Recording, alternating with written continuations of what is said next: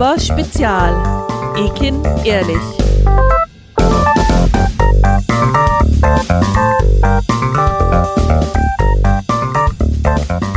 Hallo und herzlich willkommen zu unserer zweiten Folge von Nu aber Spezial, Ekin ehrlich.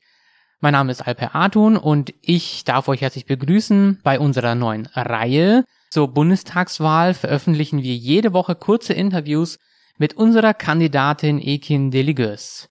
Allerdings führen diese Interviews nicht wie gewohnt mein cooler Kollege Arno Görgen oder ich, sondern Mitglieder unseres Kreisverbandes.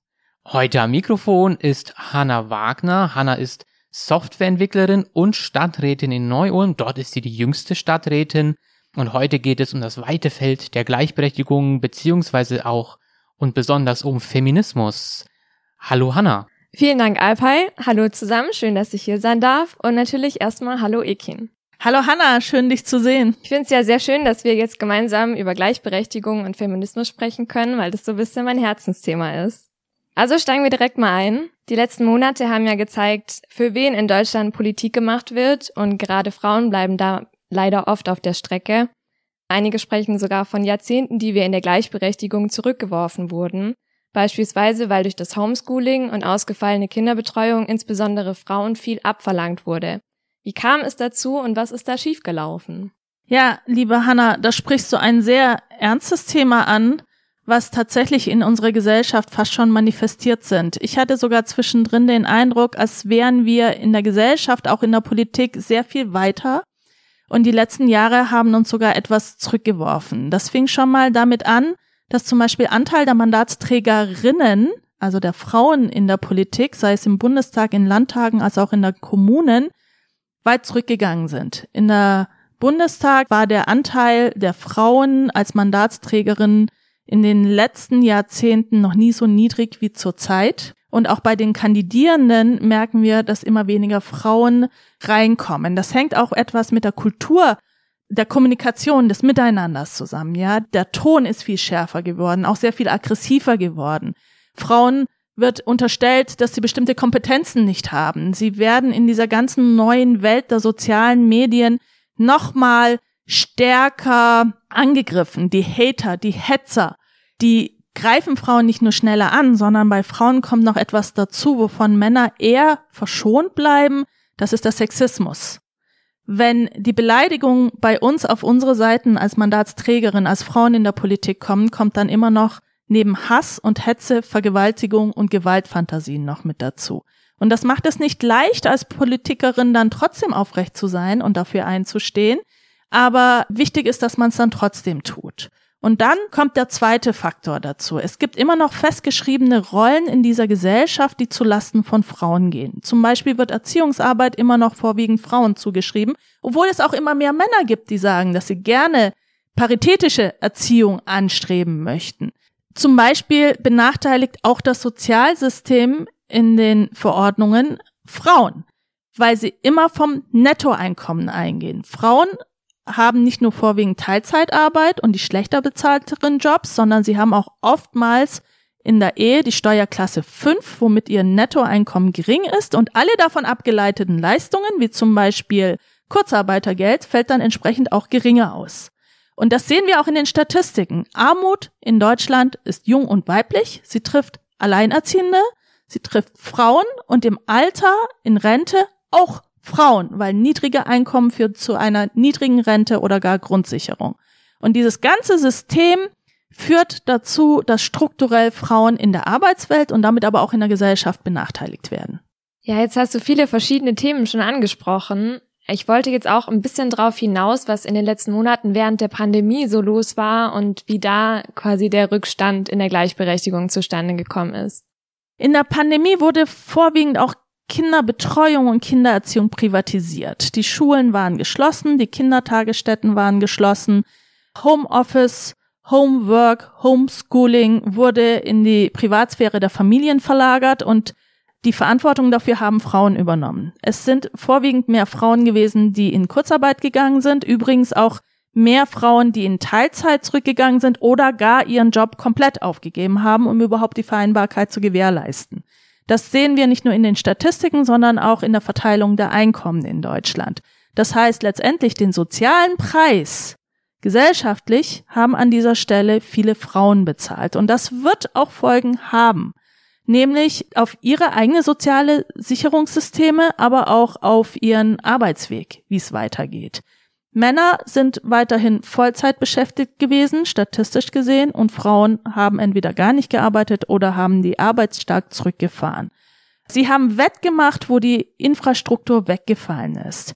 Und deshalb ist es ja auch so bedauerlich, dass als es dann Richtung Öffnung ging, es als erstes über Autosalons und Fans in Fußballstadien oder Baumärkte gesprochen wurde, anstatt zu sagen, es muss alles zurückbleiben, damit unsere Kinder und Jugendlichen in Schulen und in Kindergärten wieder gehen können. Auch das gehört zu einer gesellschaftlichen Gerechtigkeit dazu.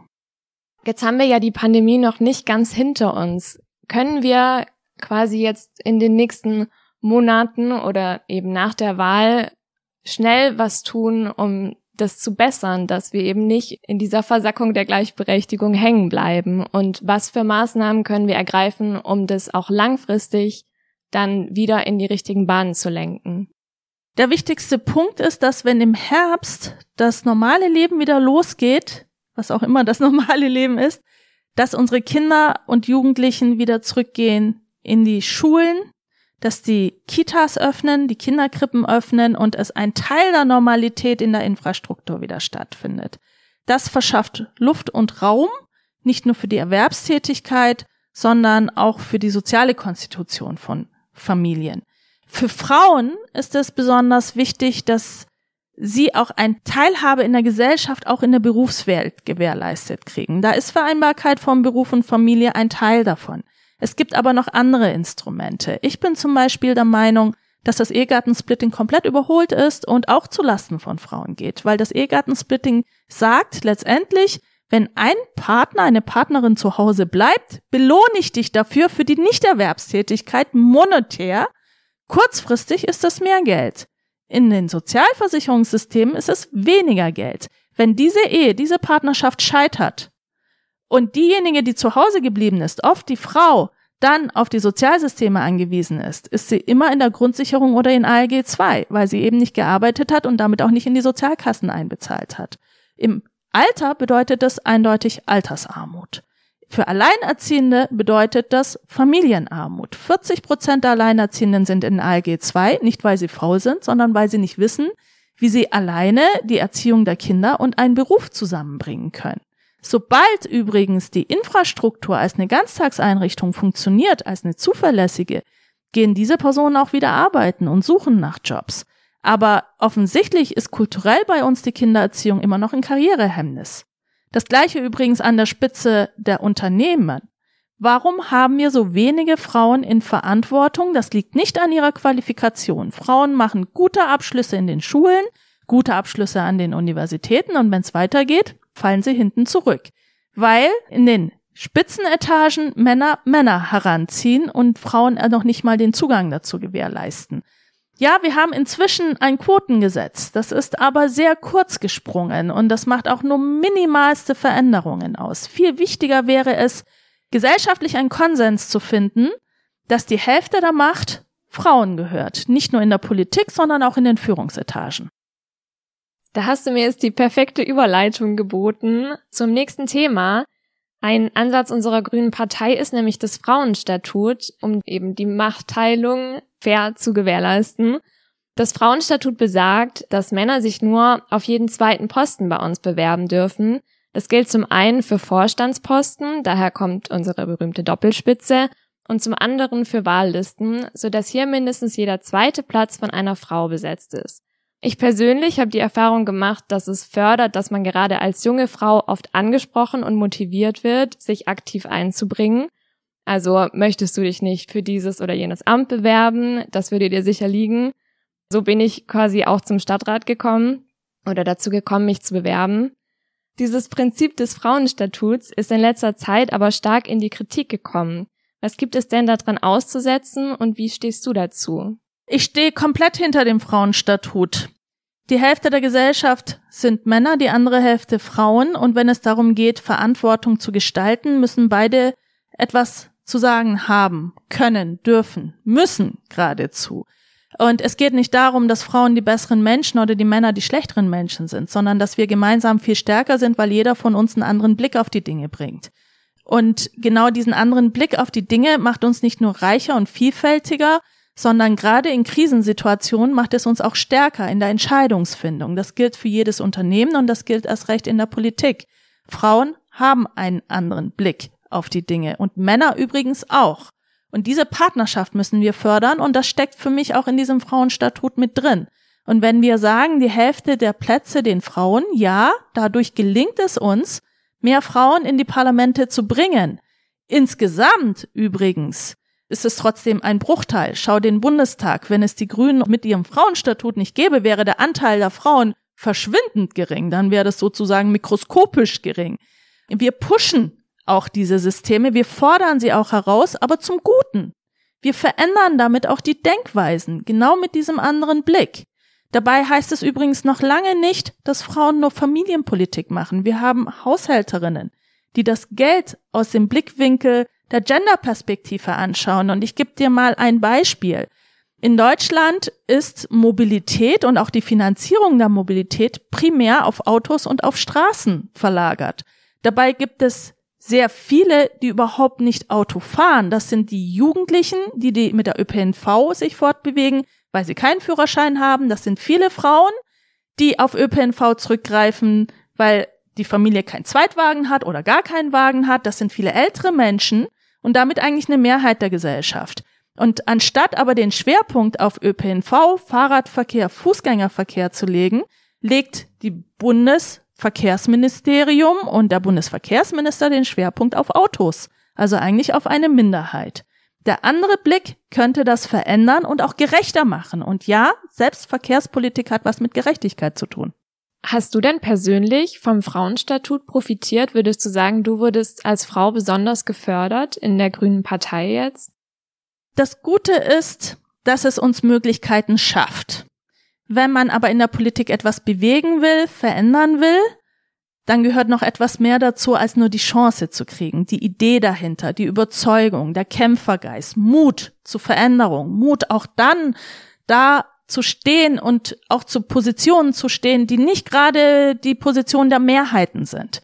Ich erinnere mich zum Beispiel an eine Veranstaltung in Gundremmingen, wo ganz Gundremmingen da war und ich die einzige auf der Bühne war, die für die Abschaltung von Atomkraftwerken war. Das war keine einfache Situation, von einem gesamten Dorf ausgebuht zu werden. Am Ende werden wir aber die Abschaltung von Gundremmingen haben, nämlich von dem letzten laufenden Werk Ende diesen Jahres.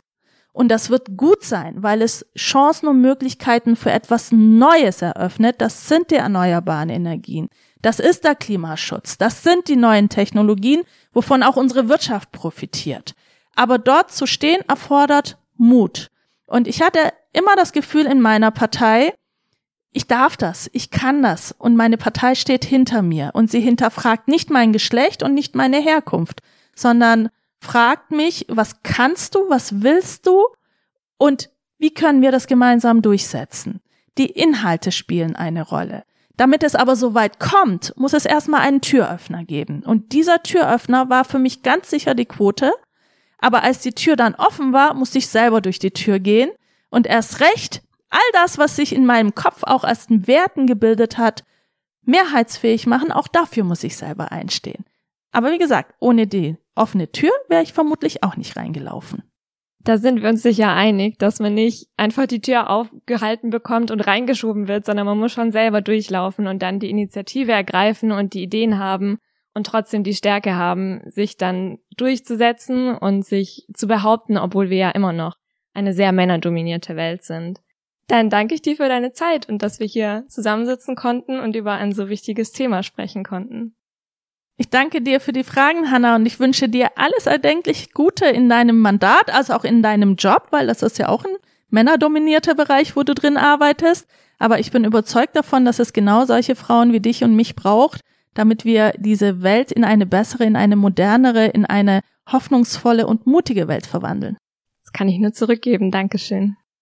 Ja, und zum Schluss bedanke ich mich auch bei euch beiden. Es war wieder wie immer schön, euch zuzuhören. Das Thema war super interessant und hat mich just daran erinnert, dass auch wir hier beim Podcast zwei männliche Moderatoren sind und wir eigentlich immer noch händeringend auf der Suche sind nach grünen Frauen, die mitmachen. Und in diesem Sinne ein Appell auch an die Leute, die hier gerade im Raum sind natürlich. Überlegt euch doch, ob ihr nicht vielleicht auch mitmachen möchtet hier beim Podcast. Das ist jetzt eine Tür, die ich euch öffne. Bitte geht da durch. Und ich bin mir sicher, wenn Arno und ich das hinkriegen, dann könnt ihr das erst recht. Also kontaktiert uns einfach, wenn ihr bei unserem Podcast mitmachen möchtet. Ja, und so viel dazu. Das war's von unserer Folge nur aber spezial. Nächste Woche geht es dann um Familienpolitik und bis dahin wünsche ich euch einen schönen Tag und auf Wiederhören. Thank you.